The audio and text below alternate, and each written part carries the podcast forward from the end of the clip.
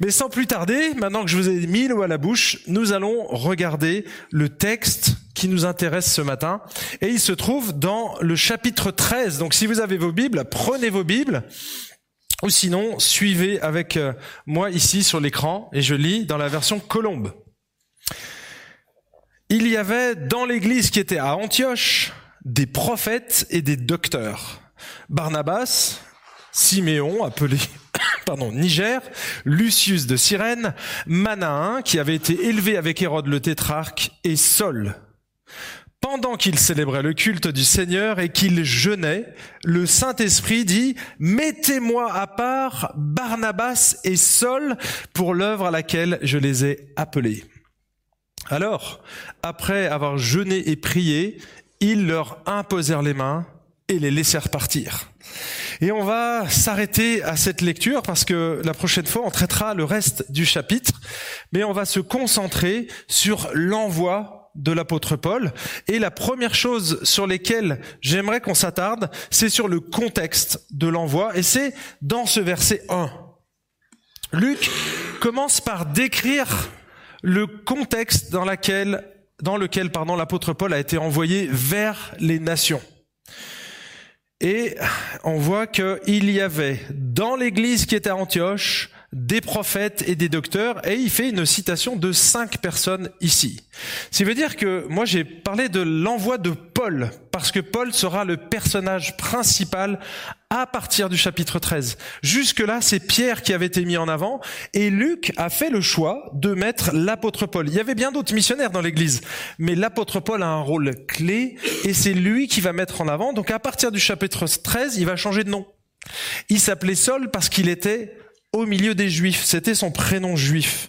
Mais Paul, Paulus, ce sera son prénom vis-à-vis des païens. D'accord? Et donc c'est pour ça qu'il va changer de nom. Il n'y a rien de particulier, simplement que ça sera le nom grec ou en tout cas latin, ce qu'on va lui attribuer. Et c'est pour ça que là on voit encore Saul, mais à partir du moment où Paul prend les rênes, on va parler de Paul. D'accord? C'est clair pour tout le monde? Alors, Paul, on voit ici qu'il n'était pas isolé au moment de son appel. Il n'était pas sagement assis sur le fauteuil confortable d'une église à consommer des messages ou des études bibliques sur YouTube. Ça aurait été compliqué d'ailleurs, mais non, on voit qu'il était les doigts dans le cambouis et il était entouré d'une équipe qualifiée qui conduisait l'église d'Antioche. Alors, vous trouvez pas ici le terme d'ancien, donc c'est un qualificatif qu'on donne aux responsables pastoraux, à ceux qui dirigent spirituellement l'église, mais pourtant il s'agit bien ici probablement des anciens de l'église. Parmi ces anciens, certains avaient des qualifications, des dons.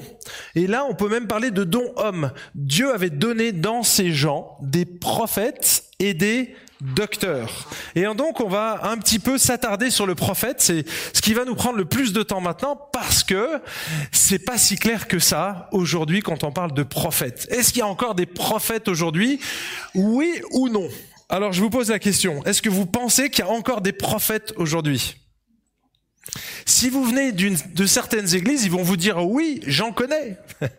Et même dans notre salle, il y a des gens qui ont subi ça. Hein, qui ont subi des prophéties, parfois qui se sont même réalisées, et puis après coup, ils se sont aperçus qu'il n'y avait pas l'évangile. Et puis d'autres, ils vont dire non, il y a absolument plus de prophètes, et ils vont donner des arguments bibliques. Donc nous, ce qu'on va faire, on va essayer de reprendre l'écriture et de se poser en disant, ok, si on a, pourquoi et s'il n'y en a pas, pourquoi aussi D'accord? Je vais essayer de, de faire un petit dialogue. Donc je vous invite avec moi. C'est pas simple, c'est un sujet compliqué. Il y a beaucoup de données. Il faut rassembler tout ça, trier, essayer d'être cohérent. Et moi, j'ai en plus la difficulté de coller à notre confession de foi. Donc je vais pas sortir des clous, rassurez-vous, mais je vais faire des petites galipettes pour aller voir pourquoi on pense ça. D'accord? Alors déjà. vous avez remarqué que le premier nom, je sais pas si vous faites une liste, vous dites, il y a les grands et les petits.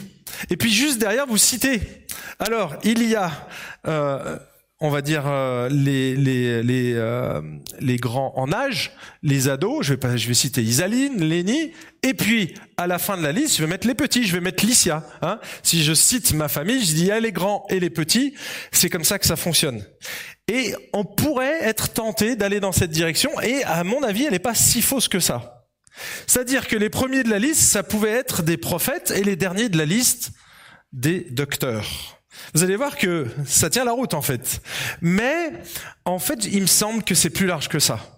C'est-à-dire que oui, dans la liste, il y avait des prophètes et des docteurs, mais on ne dit pas ce que sont les autres. Pas, forcément. En tout cas, Luc choisit de mettre l'accent ici sur deux ministères qui vont être clés pour le démarrage de l'Église. Et c'est ça qu'il faut retenir.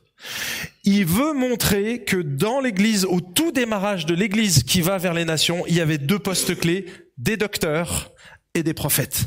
D'accord? Et ça, c'était vraiment la chose sur laquelle il veut attirer notre attention. Parce qu'il y avait plein d'autres dons dans l'Église. OK? Mais cela, pour l'implantation d'Église, pour le démarrage d'une Église, c'est essentiel. Et on va poursuivre, du coup, dans cette direction. Premier nom sur la liste, Barnabas. Barnabas, on sait que au chapitre 4, Barnabas, donc il y avait des prophètes, Barnabas était surnommé par les apôtres alors que son prénom c'était Joseph, c'est un prénom juif au départ. Et il l'appelait Barnabas, qui signifie fils d'exhortation, c'est ce que la Bible dit, hein, donc c'est, on a carrément la traduction. Et on sait qu'il était lévite, originaire de Chybre. Mes amis, dans la Bible, on ne donne jamais un prénom par hasard. Son prénom, comme il lui était attribué une fois qu'il était converti et une fois qu'il était dans l'église, vous avez remarqué que ce sont les apôtres qui l'ont surnommé comme ça. Donc, ce qui veut dire qu'ils ont observé le personnage et lui ont dit, OK, il y avait peut-être beaucoup de Joseph à l'époque. Hein, C'était un prénom assez commun. Et donc, ils se sont dit, OK, pour le différencier des autres, on va regarder son caractère et on va lui attribuer un prénom qui va dans, ce, dans cette direction. Et chaque prénom avait une définition. Barnabas, ça voulait dire fils d'exhortation. Le mot exhortation, vous savez ce que c'est en grec? Allez les érudits. Paraclésis. Ça vous fait penser à quoi? Paraclésis. Paraclétos. Paraclétos, c'est le Saint-Esprit, c'est le consolateur, l'avocat, le défenseur. Et donc, le mot qui est ici, paraclésis, il est traduit ailleurs par consolation, exhortation, assistance, encouragement. Donc vous voyez, ce sont des qualificatifs qui qui faisait le don de Barnabas. Cet homme-là était doué, ça lui collait à la peau, aussi bien qu'ils lui ont donné ce prénom-là. T'es vraiment un fils d'exhortation. T'es un encourageur, Barnabas. Et c'est pour ça qu'ils l'ont appelé comme ça. Ce qui est assez amusant, c'est de voir comment l'apôtre Paul, qui a probablement été influencé en regardant ce, ce Barnabas à l'œuvre Il a probablement été influencé ou alors ça n'a absolument rien à voir, j'en sais rien, mais regardez la définition que l'apôtre Paul, bien des années plus tard, va donner de celui qui prophétise dans l'Église. Et regardez 1 Corinthiens 14, verset 3. Celui qui prophétise, au contraire, parle aux hommes, les édifie, les exhorte, les console. Voilà, avec du recul, comment l'apôtre Paul décrit un prophète dans le Nouveau Testament. Alors attention, il n'y a pas que cette définition, mais ici c'est l'activité normative d'un prophète. Eh bien mes amis, c'est probablement ce que faisait Barnabas. Il était cet encourageur, cet homme qui allait édifier. Il connaissait les Écritures, c'était un lévite. Il connaissait la Bible, hein. il connaissait la Torah et il savait très bien l'appliquer. Et donc, il va jouer ce rôle-là en connaissant les Écritures, en ayant reconnu Jésus comme le Messie. Il va pouvoir édifier cette Église-là, consoler, exhorter, reprendre, corriger. Et ça va être vraiment le rôle qu'il va jouer dans l'Église. Et je l'ai dit, ici, c'est l'activité normative. Mais comme on touche au au sujet de la prophétie, si vous lisez le livre des actes, et vous l'avez lu avec moi depuis le début, vous avez vu, on est tombé sur des passages, on s'est dit, mince, qu'est-ce qu'on fait de ça?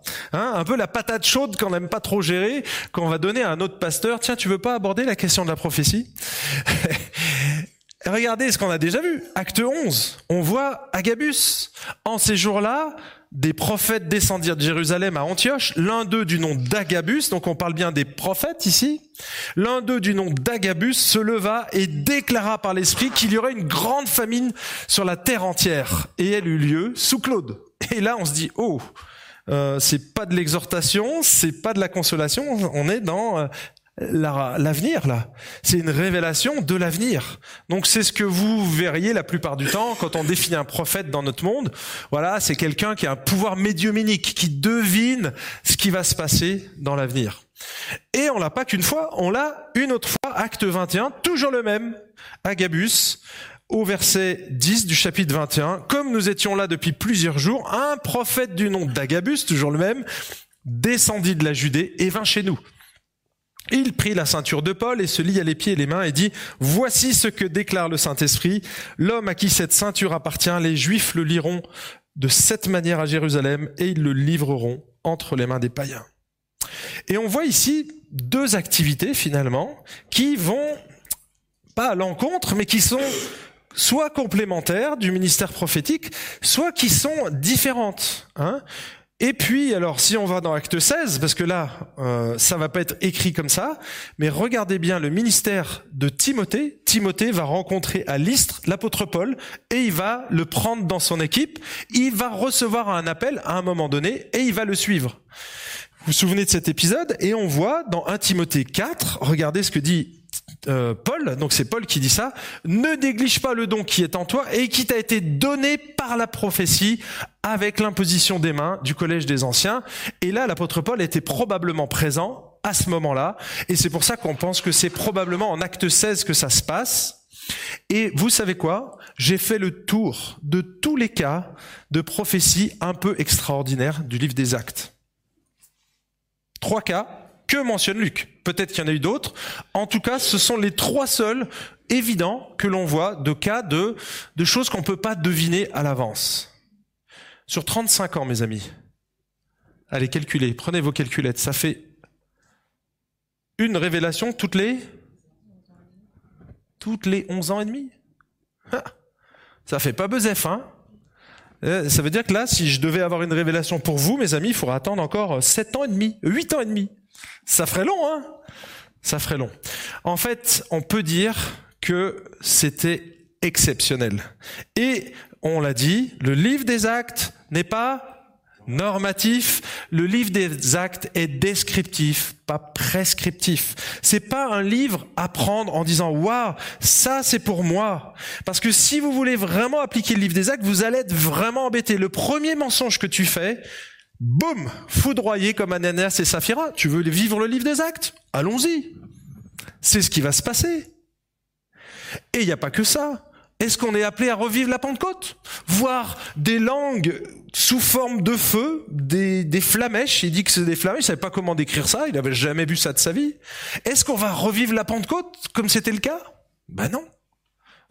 On n'est pas juif déjà. On n'attendait pas le Saint-Esprit de la même manière, parce que Jésus va l'envoyer, il y a une inauguration qui se passe. Donc vous voyez, dans le livre des actes, c'est vraiment particulier. On est à un moment, un tournant exceptionnel, et on n'a pas tout. On n'a que certains éléments que Luc nous projette, et c'est ce qu'on voit depuis le début en fait. Et donc, vous voyez, on ne peut pas prendre ces trois cas isolés qui sont relativement exceptionnels, qui existent, on ne les nie pas, mais c'est pas ça la norme. Regardez ce que dit Paul aux Corinthiens qui, eux, étaient friands des choses naturelles, qui aimaient entendre Ah, Dieu a quelque chose pour moi ce matin. Regardez ce que Paul dit. 2 Corinthiens 5, verset... Ah, je l'ai pas mis ici. 2 Corinthiens 5, verset 7. Car... Mais si, je l'ai mis. Je l'ai mis, mais je l'ai, je zappé. Il est... Est-ce qu'il est après? Eh non, je l'ai pas mis. C'est dingue. Il a sauté. Bon. Prenez vos Bibles, 2 Corinthiens 5, verset 7. Voilà ce que dit Paul. Car nous marchons par la foi et non par la vue. Ça, c'est basique, mais c'est surtout normatif. Le chrétien est appelé à marcher par la foi et non par la vue. Sinon, c'est pas la foi. Si tu dois savoir tout ce que tu dois faire dans ta journée, mon ami, tu marches plus par la foi. Là, tu dois faire confiance à Dieu, justement parce que tu ne vois pas. Et on l'a entendu à l'IBG, le prédicateur qui a prêché, euh, vous vous rappelez, à enfin, euh, au début de l'année, il a bien pris ce cas-là. En fait, on voit l'apôtre Paul pendant des semaines, il a marché à pied des milliers de kilomètres, il n'avait aucune indication. Il arrive dans une ville, bam, il se prend un mur. Qu'est-ce qu'on fait? Bon ben, on est bloqué, on peut pas rentrer là. On va choisir une autre ville. Alors on va dans une autre direction. Et qu'est-ce qu'il fait? Boum, deuxième mur. Ah, là c'est compliqué. Quand même, euh, j'ai une équipe avec moi. Euh, je vais passer pour un guignol. Et c'est là où Dieu intervient. Voyez? Mais la plupart du temps, il savait pas. Il ne savait pas. Donc c'est une intervention totalement souveraine de Dieu. Elle vient d'en haut, exactement comme la Pentecôte. Ils n'étaient pas en train de demander à Jésus d'envoyer l'Esprit. Ils savaient pas quand il allait arriver. Ils s'y attendaient. Mais ils n'étaient pas en train de prier. Et le Saint-Esprit, de manière souveraine, a fait descendu l'Esprit sur ses disciples d'une manière spectaculaire. Mais c'est ça qui s'est passé. Et donc, on voit ces textes ici qui sont normatifs. Vous avez Jean 20, 29 c'est Jésus qui est devant les doutes de Thomas, qui veut toucher. Il me dit, mais moi, je veux, je crois que ce que je vois. Ok, ben, viens toucher. Et qu'est-ce qu'il dit tout de suite après? Jean 20, 29. Parce que tu m'as vu, tu as cru. Heureux ceux qui n'ont pas vu et qui ont cru. Donc, mes amis, si vous n'avez jamais vu de miracle, si vous n'avez jamais assisté à quelque chose d'exceptionnel, c'est pas un manque. C'est presque une grâce, j'allais vous dire. Parce que si vous voyez un miracle, quelque chose que le Seigneur vous demande de faire et que vous ne le faites pas, vous êtes d'autant plus responsable. Et regardez les pharisiens comme Jésus les a absolument euh, condamnés parce qu'ils ont vu les miracles, ils ont été observateurs des miracles et qu'est-ce qu'ils en ont fait de ces miracles? Eh bien, ils ont dit, ça vient du diable. C'est Belzébul qui fait ces choses-là. Et Jésus leur dit, mais mes amis, il ne vous sera donné aucun autre miracle. J'en ferai pas d'autre. Parce que vous êtes des incrédules. Vous n'aurez pas d'autre signe que celui du prophète Jonas. Jonas est mort et ressuscité, on pourrait dire ça comme ça, trois jours dans le ventre du poisson, mais c'est surtout que le prophète Jonas, il a prêché l'évangile. Enfin, c'était pas vraiment l'évangile, mais il a prêché la délivrance des Névites. Repentez-vous et vous aurez la vie sauve. Ça, c'est le message. Il n'y a pas de miracle aucun miracle à Ninive et ils sont tous repentis. Vous voyez? Donc c'est pas parce qu'on voit pas que justement Dieu n'est pas à l'œuvre. Bien au contraire, bien au contraire. Ne voyez pas ça comme une faiblesse en disant ben moi j'ai rien à dire, j'ai pas vu de choses. Non non non non. Toi justement, toi tu crois parce que tu n'as pas vu. Ben mon ami, ta foi elle est encore plus grande. Parce que ton Dieu il est encore plus grand que ce que tu vois.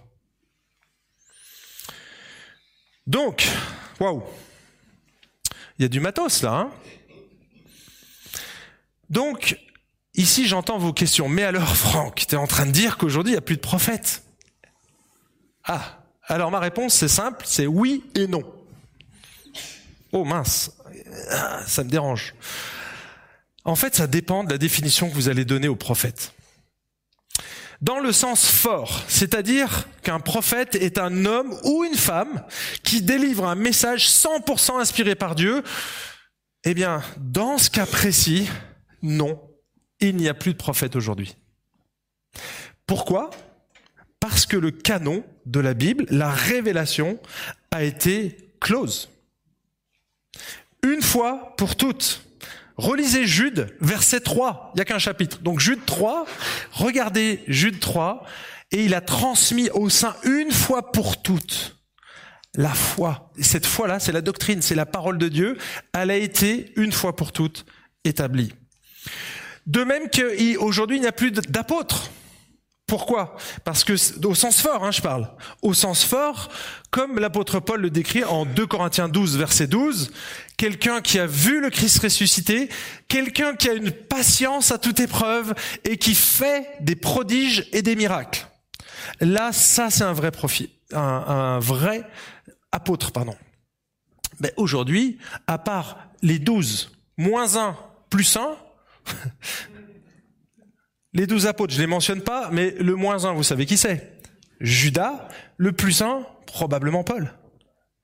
Paul est donc, à part eux, qui avait l'autorité d'un apôtre?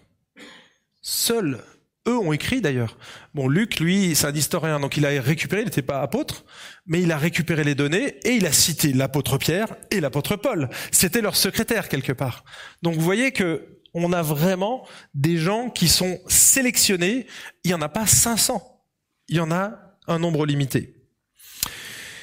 Et pourquoi alors je dis, ça c'est un autre argument, pourquoi je dis qu'il n'y a plus d'apôtres? Ben simplement quand l'apôtre Paul regarde l'Église et qu'il arrive un petit peu à la fin, dans Éphésiens, donc une épître normative, regardez ce qu'il dit sur les apôtres. J'ai plus la main, voilà, pardon, là. Vous avez été édifiés sur le fondement des apôtres et des prophètes, Jésus-Christ lui-même étant la pierre de l'angle. En fait, l'Église a été édifiée. Ok, elle a été construite. Ici, c'est un passé. Ok Donc ça veut dire qu'il y a eu une sorte de fondation. Donc vous imaginez ici les fondations d'une maison. Il y a eu les prophètes. Les prophètes, c'est quoi? C'est probablement les prophètes de l'Ancien Testament. Ensuite, il y a eu Jésus qui est venu, et lui, c'était la pierre angulaire, donc celui qui se met au milieu, sur lequel tout le monde s'aligne. Et ensuite, on a eu les apôtres. Donc vous voyez, le fondement, il est là. Apôtres, dans le Nouveau Testament, il y a eu Jésus sur lequel tout le monde s'est aligné. Il a, il, il a amené et entériné la nouvelle alliance et on s'est aligné aussi avec les prophètes, ce qui fait que aujourd'hui on n'a plus besoin de reposer ce fondement. Si on dit qu'il y a toujours des apôtres, il faudrait qu'on casse une partie du Nouveau Testament ou qu'on rajoute quelque part une partie à cette fondation. Si on pense qu'il y a des prophètes aujourd'hui qui vont rajouter un message ou des apôtres, alors on, on rallonge la maison, vous voyez. Or là on n'est plus de dans le vous avez été. C'est-à-dire que c'est vous qui êtes en train de construire. Et vous voyez, là, on peut plus dire que, du coup, il y a des apôtres et des prophètes parce que ce serait vraiment catastrophique pour nous aujourd'hui. Et c'est pour ça que depuis 2000 ans, les églises, elles s'adaptent à leur temps, mais elles ont toujours les mêmes fondations. Et il faudrait surtout pas les changer. Parce que si on change ces fondations, mes amis, on casse la baraque. Tout s'effondre. La cabane s'écroule. Vous voyez? Donc, absolument maintenir ce terme-là. Donc, là, c'est le sens fort du terme. Maintenant, si on considère le sens de prophète dans le sens faible, c'est-à-dire que euh, c'est un porte-parole, eh bien, mes amis, nous sommes tous des prophètes. Nous sommes tous des porte-paroles, nous sommes des ambassadeurs. C'est quoi un ambassadeur Un réconciliateur? C'est un porte-parole. C'est le texte que j'ai cité la semaine dernière qui disait ⁇ Nous vous en supplions au nom de Jésus-Christ, soyez réconciliés avec Dieu ⁇ Ça c'est un message que je vous adresse, mais que vous tous en tant que croyants, vous pouvez aussi adresser à vos amis, à ceux qui vous entourent, à vos collègues de travail, parce que quelque part, nous sommes tous prophète. Et c'est pour ça que vous voyez l'apôtre Paul, il cherchait le don des langues chez les Corinthiens et lui dit, mais moi je voudrais que tous prophétisent. Vous voyez? Dans ce sens que tout le monde parle de Jésus. Mais oui, c'est évident. Donc quelque part on est tous prophètes, mais, mais, effectivement, il y a aussi quand même un don un don, et on voit qu'il y a des gens qui sont plus doués, des consolateurs, des, des gens qui vont édifier, consoler. Oui, il y a aussi des gens qui sont doués pour ça. Et donc, l'apôtre Paul l'a clairement compris. Et regardez comment il va définir Romains 12, l'épître la plus normative du Nouveau Testament. Regardez ce que Paul dit dans Romains 12. Il va citer différents dons et il parle de la prophétie. Mais regardez ce qu'il dit par rapport à la, prophétie. Mais nous avons des dons différents selon la grâce qui nous a été accordée. Donc c'est-à-dire qu'on est tous prophètes, mais qu'il y en a qui ont un don pour ça. Ok? Un don de tchatch, un don de consolation. Vous voyez, c'est ça. Alors qu'est-ce qu'eux ils ont de particulier Selon la grâce qui nous est accordée, si c'est la prophétie, que ce soit en accord avec la foi. Analogia en grec, ça a donné en analogie de la foi. Qu'est-ce que ça veut dire bah déjà le mot foi ici, il faut le définir parce que on dit attends en accord avec la foi. Est-ce que c'est la confiance en Dieu? Non. Ici, c'est exactement comme dans Jude 3, il s'agit du contenu biblique, de la du contenu théologique en fait. Notre foi qui nous est commune, mes amis, c'est ça. On a les mêmes fondations, le même évangile, le même esprit, la même écriture et c'est ça dont il s'agit ici. Je vous fais la lecture ici de Brad Dixon parce que j'ai la même vision. Brad Dixon, c'est un commentateur de Romain, prof à l'IBG. Voilà ce qu'il dit. Je bois un petit coup. La seule lecture satisfaisante du mot foi dans ce contexte est celle qui souligne le contenu de la foi chrétienne, le message apostolique donné une fois pour toutes. Autrement dit, cette exhortation nous met en garde contre un piège inhérent à la prophétie, celui de dévier, consciemment ou inconsciemment, de la parole de Dieu, le danger de prendre notre parole pour sa parole. Et voyez ici que Paul il limite clairement le ministère prophétique actuel a un don pour exhorter, encourager, consoler, corriger selon l'analogie de la foi, c'est-à-dire en s'alignant sur le contenu 100% inspiré de la Bible et c'est l'Ancien et le Nouveau Testament. C'est pas que le Nouveau Testament. Voyez? Donc, tout est là, mes amis. Tout est là. Et un prophète qui vous dirait quelque chose qui n'est pas dans l'écriture, qui n'est pas normatif, qui reprendrait même les évangiles ou un bout dans le livre des actes, mais nous on doit vivre ce que ce qu'Agabus a fait. Ok, pourquoi pas? On va regarder ce que dit le reste du Nouveau Testament. Et là, vous pouvez prendre tous les textes que j'ai cités, parce que du coup, ok, ben maintenant, le canon est clos, on n'a plus besoin de révélation. On n'a plus besoin de révélation. Et mes amis, on a même un avertissement très solennel. Et honnêtement, quand je l'ai relu, je me dis, purée, toi, tu prêches. Là, il y a des gens derrière YouTube qui seront peut-être à des milliers de kilomètres. Je vais orienter quelque part, mais moi, j'ai des frissons dans le dos. J'ai des frissons dans le dos. Parce que je me dis, waouh, ce que je dis là, ça a du poids pour des gens. Regardez ce que dit euh, Jean. Je l'atteste à quiconque entend les paroles de la prophétie de ce livre. Il est en train de parler du livre de la révélation. L'Apocalypse, ça veut dire la révélation. Ce dernier livre, c'est le livre chapeau, celui qui va couvrir l'ensemble de la révélation. C'est la conclusion. On commence dans un jardin, on finit dans un jardin. Et ça, c'est la fin, en fait. Regardez la suite. Il dit si quelqu'un y ajoute, Dieu ajoutera à son sort les plaies décrites dans ce livre. Mes amis, lisez Apocalypse, ça va vous faire flipper. Hein Ensuite, et si quelqu'un retranche les paroles du livre de cette prophétie, Dieu retranchera sa part de l'arbre de vie et de la ville sainte décrit dans ce livre. Ouh. Mes amis, il y a certains qui devraient vraiment lire ce verset avant de dire Dieu m'a dit. Hein vous imaginez si je commence à défendre un péché parce que je pêche et que j'ai envie bien sûr de le justifier, on sait tous faire ça, hein, on est des champions du monde, mais que tu l'enseignes. Qu'est-ce qu'il dit là? Tu retranches les paroles de mon livre? T'as enlevé, t'as mis du blanco sur certains versets, t'as arraché des pages parce que ça te plaît pas? Ah, eh bien moi aussi je vais retrancher. Ou alors si t'en as ajouté, ah Dieu m'a dit, ouais vraiment c'est... Alors là, mon gars, si tu as entendu la voix de Dieu, ok, ça arrive une fois sur 100 millions. Si c'est le cas, tu as intérêt à dire ce qu'il t'a dit, hein, parce que sinon, voilà ce qui va se passer pour toi. Dans l'Ancien Testament, c'était encore beaucoup plus radical, mais moins éternel. Hein vous vous souvenez ce qu'on faisait aux faux prophètes? Des gens qui prophétisaient, peut-être même avec des bonnes intentions. Ça se réalise pas? Qu'est-ce qu'on faisait? On jouait pas au ballon avec eux, on leur jetait des cailloux jusqu'à ce qu'ils meurent. Hein. C'était la lapidation, mes amis. C'était ça ce qu'on faisait avec des faux prophètes.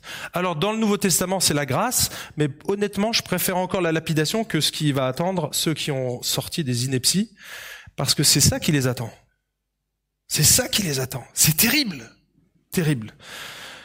Donc si vous prenez ou si vous avez l'habitude de dire Dieu m'a dit, mes amis, mais enlevez ce vocabulaire de votre bouche, s'il vous plaît, de grâce de grâce. La Bible dit que, et tu cites la Bible, ok. Mais Dieu m'a dit, ouf, ouf. Bah ça après c'est toi, hein. tu, fais ce que tu veux. Hein. Mais moi je m'y prête. Bon, on a passé beaucoup de temps. Vous avez vu, c'est un sujet complexe, mais il fallait qu'on pose les bases à un moment donné. Et donc voilà les bases de la prophétie. Dans cette église d'envoi de l'apôtre Paul, il y avait aussi des docteurs. Et donc si on reprend la liste, vous avez, vous, rappelez au début, c'est le premier c'était Paul, euh, Barnabas, pardon, Barnabas, et le dernier de la liste, vous vous souvenez? Seul, seul.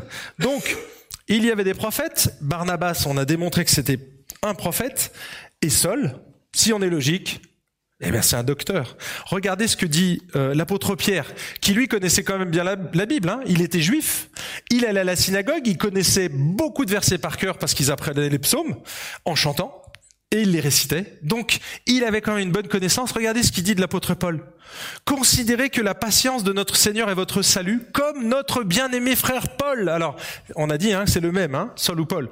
Notre aimé frère Paul vous l'a aussi écrit selon la sagesse qui lui a été donnée. C'est ce qu'il fait dans toutes les lettres où il parle de ces sujets et où se trouvent des passages difficiles à comprendre dont les personnes ignorantes et mal affermies tordent le sens, comme elles le font du reste des Écritures pour leur propre perdition.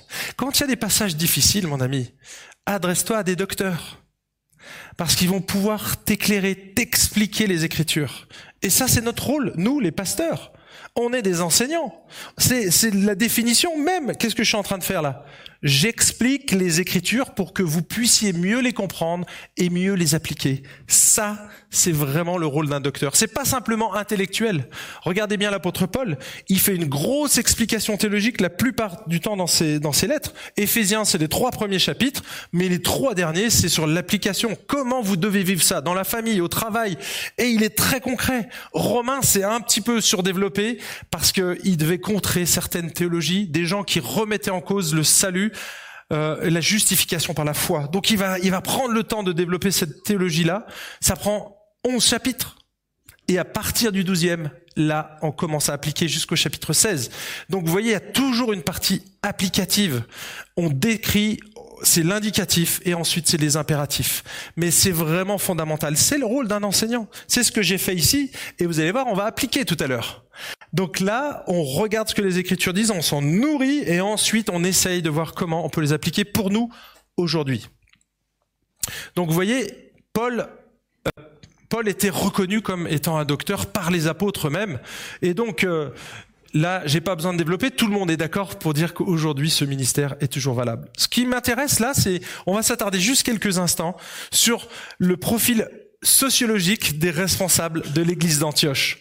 Le premier, c'est Barnabas, on l'a dit, il est juif, hein, mais euh, il était lévite. Donc lui, il était versé dans les, dans les Écritures, dans la Torah de, de l'époque, et donc il avait ce profil de prophète. Il avait une grande expérience de la communauté en tant que prêtre, et donc il va être sensible à la culture et à la population juive. Et d'ailleurs, avec Paul, même s'ils sont pas envoyés dans cette direction, qu'est-ce qu'il va faire? À chaque fois, ils vont commencer là. Parce que c'est naturel. Parce que c'est naturel. Et qui connaît vraiment bien la communauté juive. Ensuite, on a Siméon. Alors lui, Siméon, ça vient euh, aussi d'un terme euh, juif, donc c'est un prénom d'origine juive. Et il est traduit par Souméon. Donc euh, ça, c'est en grec. Et parfois on a Simon. Deux, fois seulement il est traduit par Simon, mais Simon, comme Simon-Pierre, c'est un autre mot en fait, et donc c'est Simone, et là c'est traduit 75 fois. Donc vous voyez, c'est pas le même. Pourquoi il est appelé le Niger, appelé Niger ou Niger, comme vous voulez? Ça veut dire le noir. Dans certaines traductions, vous avez directement le noir. Alors, c'était un indicatif, probablement pour le distinguer de tous les autres Siméons qu'il y avait. Hein, Simon-Pierre, il n'était pas le seul. Il y en avait beaucoup d'autres qui s'appelaient aussi comme ça. Et donc, pour le distinguer, eh bien, ils l'ont appelé comme ça. C'était pas un don. On est d'accord. La couleur n'est pas un don, mais c'était une caractéristique qui permettait au milieu des apôtres et dans les, dans cette église-là, Antioche, de le différencier des autres. Et donc, probablement qu'il était d'origine africaine. Ok Donc le noir, probablement en rapport avec la couleur de sa peau. Ensuite, on trouve Lucius de Cyrène. Là, c'est un nom latin. Donc, on voit qu'il est plus juif. Est-ce qu'ils lui ont donné un nouveau nom? Le texte le dit pas, mais en tout cas, on sait qu'il était de Cyrène, d'accord? Et donc, probablement d'origine païenne, même si c'est pas euh, nécessaire, obligatoire. En tout cas, la sirène, c'est la Libye. Donc, vous voyez qu'on n'est plus en territoire euh, palestinien ici, la, Israël. On est vraiment plus loin euh, en Libye. On a également un autre d'une autre classe, Manahin, et lui, il avait été élevé avec Hérode le tétrarque. Et donc là, on est dans le niveau social élevé, haute classe sociale. Et donc on voit, alors ici, bien sûr, Manahin, c'est probablement un païen, Hein, on ne sait pas s'il était romain ou grec. En tout cas, il a été élevé avec des Romains et donc d'une certaine culture. Et moi, je me suis dit, ah oui, attendez, on n'a pas fini, parce que bien sûr, il y a le dernier, Saul, mais là, on le connaît un petit peu mieux. Alors lui, il n'y avait pas plus juif que Paul. Hein. Hébreu, né d'Hébreu, hein, vous vous souvenez? De la tribu de Benjamin, pharisien. Là, le pédigré, le CV de l'apôtre Paul, c'était vraiment euh, israélite à fond la caisse, et donc ex-anti-chrétien on peut le dire parce qu'il a persécuté des chrétiens à mort. Et donc c'était une des caractéristiques de l'apôtre Paul. Lorsqu'on fait le bilan ici, on constate que le staff de l'église d'Antioche eh bien, avait un large éventail d'arrière-plans socioculturels. Et lorsqu'on vient de culture et de niveau social si différents, ça amène une grande richesse dans les échanges et les perspectives, parce qu'on a pas le même regard sur certaines choses. Mais ça peut aussi amener parfois quelques tensions et on en verra dans pas longtemps, ça va arriver. Mais ici, je trouve que c'est la grande richesse de cette équipe missionnaire. Il y a vraiment des talents, des dons différents, avec des cultures différentes. Et là, c'est l'image de l'Église. Ça, c'est une belle représentation. L'Église d'Antioche est une belle représentation de l'organisme euh, de l'Église, qui n'est pas un organisme uniforme et monoculturel, même si c'était le cas au départ, l'objectif c'est d'atteindre toutes les nations et après c'est de vivre l'unité dans la diversité malgré l'adversité. Je la refais L'objectif de l'Église c'est de vivre l'unité dans la diversité malgré l'adversité. Je vais la, je tweeter celle-là. Allez, on passe au point 2, ça allait beaucoup plus vite maintenant. La source de l'envoi. On a regardé le contexte de l'envoi, on va regarder la source de l'envoi. Pendant qu'il célébrait le culte du Seigneur, pardon, et qu'il jeûnait, le Saint-Esprit dit, mettez-moi à part Barnabas et Saul pour l'œuvre à laquelle je les ai appelés. Là encore, on voit que les anciens n'étaient pas oisifs lorsque Dieu appelait Paul et Barnabas. Ils étaient en train de célébrer le culte du Seigneur en communauté et visiblement, ils s'étaient tous abstenus de nourriture. Ils jeûnaient. Alors le jeûne, mes amis, c'est pas commandé dans le Nouveau Testament, mais c'est constaté à maintes reprises dans le Nouveau Testament. C'était des juifs pieux. C'est une manifestation de notre piété, mais c'est pas commandé. Et je pense que c'est sage finalement, parce que certains d'entre nous diraient, diraient, mais moi je peux pas mettre en, pratique ce commandement. Je suis diabétique. Si j'ai pas de sucre, je meurs. En gros, euh, ça serait délicat, vous voyez. Eh bien, Dieu ne le donne pas ici. Et il y a bien, bien d'autres pathologies qui nous empêchent de le faire. Mais en tout cas, c'est pas parce que c'est pas commandé que c'est pas une bonne chose. Ok? En général, quand les chrétiens jeûnaient, c'est parce qu'ils voulaient soit prendre un temps pour se consacrer à Dieu, soit parce qu'ils voulaient se recentrer sur Jésus. Hein. Notre vie est faite à un moment donné, on a des multiples activités et on, on veut se recentrer sur l'essentiel. Et donc, on dit, OK, je vais pas manger, je vais juste me concentrer sur Jésus. Et donc, on se prive d'un repas, et là, on fait que ça. On va prier, on va lire l'écriture, et on va se positionner vis-à-vis de Dieu. Et parfois, c'était aussi un jeûne quand on cherchait de la sagesse, quand on avait une situation particulière et on ne sait pas où aller, comment faire. Quand l'apôtre Paul a reçu cette vision, probablement qu'il avait jeûné voyez, parce que bah, on ne sait pas quoi faire, on est démuni dans certaines situations, et donc on, cherche la face de Dieu, on, veut vraiment qu'il nous donne cette sagesse. Et puis, bah, à un moment donné, quand on a des si belles intentions, mes amis, qu'on en fait un sujet de priorité, qu'on jeûne pour cela, donc on le manifeste par le jeûne, hein, ça c'est la manifestation de la priorité, eh bien Dieu, il va nous donner une réponse. Alors ici, elle est un peu surprenante, vous trouvez pas? Le Saint-Esprit dit. Vous savez comment? C'est pas écrit, hein Mais c'est pas, c'est pas les seuls textes, on l'a déjà vu. Souvenez-vous, acte 10. Et comme Pierre réfléchissait sur la vision, l'Esprit lui dit. Vous vous souvenez? L'Esprit lui dit. On le retrouve encore. Ici est Corneille. Mince. Il est là. Acte 10, 29, et comme Pierre réfléchissait sur la vision, l'Esprit lui dit, voici trois hommes. Ah non, c'était la vision de, de la nappe, pardon. Et donc on voit l'Esprit qui dit, qui parle. C'est clair, il n'y a pas d'ambiguïté ici. Alors certains, certains commentateurs pensent que Dieu a parlé par la bouche de l'un des prophètes présents. Pourquoi pas? Voyez, là, c'est les questions, c'est zone grise. Vous pouvez, vous pouvez aller dans une direction ou dans l'autre, ça changera pas votre vie. Hein. Mais on ne sait pas en fait comment Dieu a parlé, on ne sait pas. En tout cas, ce qui est sûr, c'est que la source de l'appel, elle était divine. Paul et Barnabas ont été appelés par Dieu, le Saint-Esprit. C'est l'Esprit lui-même qui a parlé. Alors on se dit, mais purée, moi, je connais plein de missionnaires. Vous en connaissez probablement. Parfois, j'ai entendu des missionnaires qui m'ont dit, mais vraiment, Dieu m'a parlé dans une conférence. Euh, j'ai été convaincu et je dis, waouh, ouais, c'est impressionnant. Hein mais j'en connais beaucoup plus qui n'ont rien entendu du tout. Rien. Et qui sont missionnaires au même niveau et qui font un travail formidable. Est-ce qu'ils doivent, on doit remettre en cause leur euh, envoi, leur appel pour le ministère? Je pense pas. Pourquoi? Bah, Tout simplement parce que Paul est un homme exceptionnel. Si vous regardez la vie de l'apôtre Paul, comment il s'est converti l'apôtre Paul? Est-ce qu'il a eu besoin d'un chrétien évangélique pour lui annoncer l'évangile en quatre points? Comment il s'est converti Paul? Est-ce qu'il y a eu un chrétien qui s'est immiscé sur le passage? Il a été foudroyé l'apôtre Paul. Dieu lui a parlé directement. Il est devenu aveugle, il était terrassé, il tombé par terre. Jésus lui a dit, mais oh, oh, oh Paul, je suis Jésus que tu persécutes. Ouh oui, Dieu a parlé directement dans la conversion de l'apôtre Paul. Est-ce qu'on doit, est-ce que vous n'êtes pas converti parce que vous ne vivez pas ce que l'apôtre Paul a vécu? Il y a certains qui, qui remettent en question, ouais, mais toi, tu es issu d'une famille chrétienne, mais t'as pas une rupture parce qu'ils prennent vraiment l'apôtre Paul comme un modèle. Mais il y a des centaines de gens qui sont convertis dans le Nouveau Testament. On sait absolument pas ce qui s'est passé, mais c'était probablement parce qu'un chrétien leur a parlé de Jésus. Ils ont reconnu leur péché.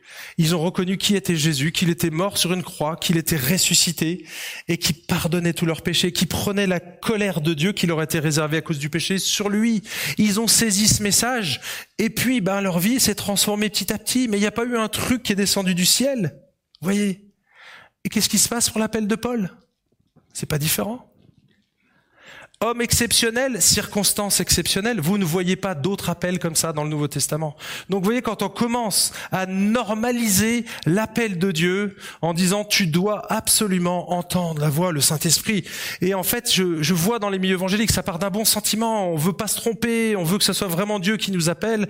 Et donc, bah, souvent, c'est très subjectif. Hein très très subjectif. Et puis dans dix ans, quand tu as une grosse galère qui te tombe dessus, parce que ça arrivera un jour ou l'autre, qu'est-ce que tu vas faire? Ah ouais, mais est-ce que j'ai vraiment entendu la voix de Dieu? Et je peux t'assurer que c'est ça qui va revenir. En fait, l'appel, mes amis, c'est très particulier, cet appel-là. On n'est pas appelé à tous le vivre. Par contre, la chose la plus importante, c'est le troisième point, c'est que ce soit l'Église qui reconnaisse ton appel et qui valide. Ok Et c'est le troisième point. Ah oui, j'ai pas dit pour quelle mission. C'est quand même fondamental ici. Pourquoi ils ont ils sont mis à part Eh bien, on trouve pas directement dans les trois versets. Il faut aller juste un peu plus loin. Un peu plus loin. Donc dans le chapitre 13 toujours, et on regarde les versets 45 à 45. 7. Les Juifs Voyant les, les foules qui s'agglutinaient, parce que Paul et Barnabas ont commencé à prêcher l'évangile, et il y a des gens qui sont venus en masse et qui, se sont convertis. ils étaient jaloux. Voyant les, foules, ils furent remplis de jalousie et ils contredisaient avec des, des blasphèmes ce que disait Paul. On reviendra à ça là, dimanche prochain, mais on reviendra là-dessus. Et Barnabas leur dirent alors ouvertement, mais c'est à vous d'abord que la parole de Dieu devait être annoncée, mais puisque vous la repoussez et que vous ne vous jugez pas digne de la vie éternelle, voici, nous nous tournons vers les païens, car ainsi nous l'a prescrit le Seigneur, je t'ai établi pour être la lumière des nations, pour porter le salut jusqu'aux extrémités de la terre. Ici, on voit le plus juif des juifs qui est envoyé pour prêcher l'évangile aux païens. Celui qui chérissait son peuple, qui était prêt à mourir, hein, à un moment donné, dans Romains 9, il dit, mais moi je suis prêt à être anathème, à aller en enfer pour le salut de mes compatriotes. C'est ce qu'il dit. Donc il aimait le peuple juif, et qu'est-ce qui se passe? Lui qui était un fervent juif, on l'envoie vers les païens. Il n'y avait pas pire pour un juif orthodoxe que d'aller vers un païen. Ils mangeaient même pas dans les mêmes couverts. Même si vous aviez fait la vaisselle. Ça, un païen a touché ça, j'en veux pas. Ils secouaient la terre de leurs pieds quand ils traversaient la Samarie, s'ils avaient juste franchi la douane. Hein. Ils franchissent la douane, ils reviennent dans leur pays, qu'est-ce qu'ils font? Je veux surtout pas de cailloux, de poussière qui soient collés à moi.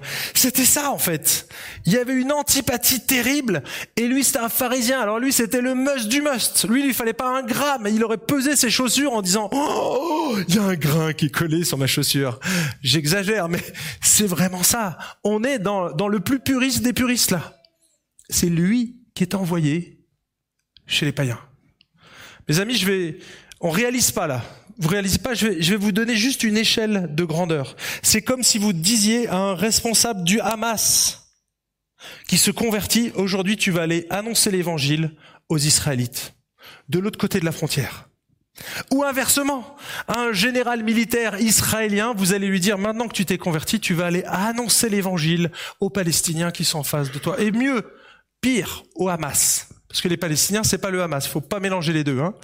Mais c'est exactement ce qui se passe. Ou alors, un soldat militaire russe d'aller annoncer l'évangile aux Ukrainiens ou un général ukrainien d'aller annoncer l'évangile aux Russes. Et je pourrais prendre les 80 conflits qui sont actuels sur la planète. C'est ça qui se passe. Waouh C'est pas rien. Là, mes amis, pour faire ce genre de mission, il faut le paquet là. Hein. Il faut le paquet et c'est ce que fait Dieu boum, il parle et il lui dit mettez-moi à part ces deux-là, Paul et Barnabas. J'ai parlé que de Paul, mais ils sont deux, c'est une équipe, une équipe qui va être envoyée. Allez, j'arrête ici. Et en fait, ce que je disais, le plus important, c'est pas la manière dont on a reçu cet appel, c'est qu'il soit confirmé autour de nous. Si tu me dis, moi, j'ai reçu l'appel pour être pasteur, ok, ben, on va faire un petit tour ensemble, on va discuter, on va voir ce que tu as dans les tripes. Hein? Déjà, est-ce que tu sers dans l'église? Tu veux être pasteur? C'est génial apprends déjà à faire le ménage, apprends à faire la sono, apprends à faire plein de choses, à servir les autres, tes frères et sœurs, à garder les petits. Ensuite, peut-être que tu auras la possibilité d'enseigner, hein, d'enseigner les petits. Tu commenceras avec les petits, avec les ados, tu vas te faire les dents là. Vous voyez, on va tester la personne. Mais on n'est pas pasteur comme ça. On a besoin d'un récipiendaire et l'Église est là pour ça. Nous sommes là pour observer les dons et pour les valider. Et comment on fait pour valider un don Pour dire qu'on est d'accord, on impose les mains. C'est ce qui se passe ici. Alors après avoir jeûné et prié, leur imposèrent les mains et les laissèrent partir. L'Église va jeûner, prier et leur imposer les mains. Et donc l'imposition des mains, il n'y a rien de magique, c'est pas pour les consacrer au ministère, ils étaient déjà depuis plusieurs années dans le ministère, c'est pas pour recevoir le Saint-Esprit, ils étaient remplis du Saint-Esprit, on le sait. Donc, c'était vraiment pour authentifier, valider cet appel et dire OK, on vous bénit, on prie pour que vous réussissiez dans cette nouvelle étape.